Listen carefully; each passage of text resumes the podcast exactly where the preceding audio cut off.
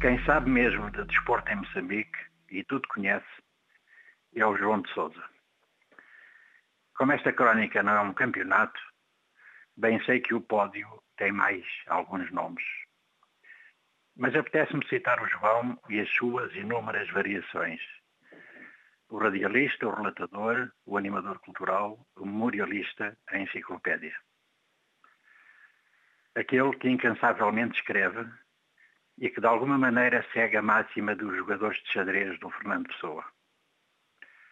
Moçambique tem uma pleia de grandes desportistas e de cronistas do desporto. Lembro só, e estarei a ser injusto para com outras figuras, o poeta José Craveirinha.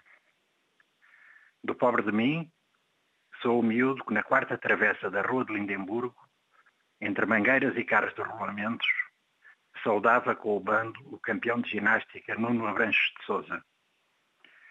O que subia então a Avenida Almirante Canticastro, depois das aulas na Escola João de Deus, e ia postar-se diante da Associação Africana e se maravilhava com as letras ao contrário das tiras de chumbo do jornal espojadas e silenciosas no areal atrás. Na légua da 24 de julho saudava o Repinga. São muitos nomes. E para mim estão todos vivos.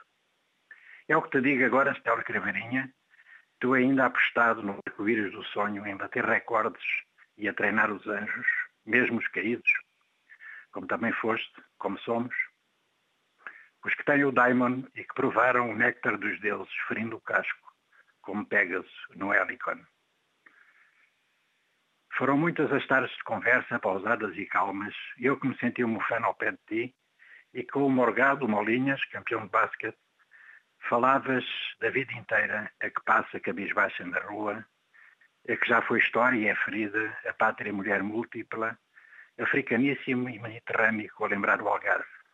Sim, aquele também o conspurcado na Vila Maldita, com azulejos da Viúva Lamego. E era a Lourdes Motola, o Parque dos Continuadores, o mal e o bem-dizer, às vezes a vontade de deixar de ver. Leio-te um certo da primeira Oda Olímpica de Píndaro, embora saiba que deve estar na bula-bula com ele. Assim, sem dúvida, o melhor de tudo é a água, mas o ouro que imita o fogo a arder na noite distingue-se em excelência de todas as outras riquezas.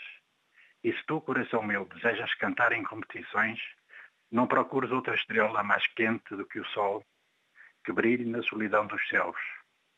Nem digas que há competições mais poderosas do que as Olimpíadas.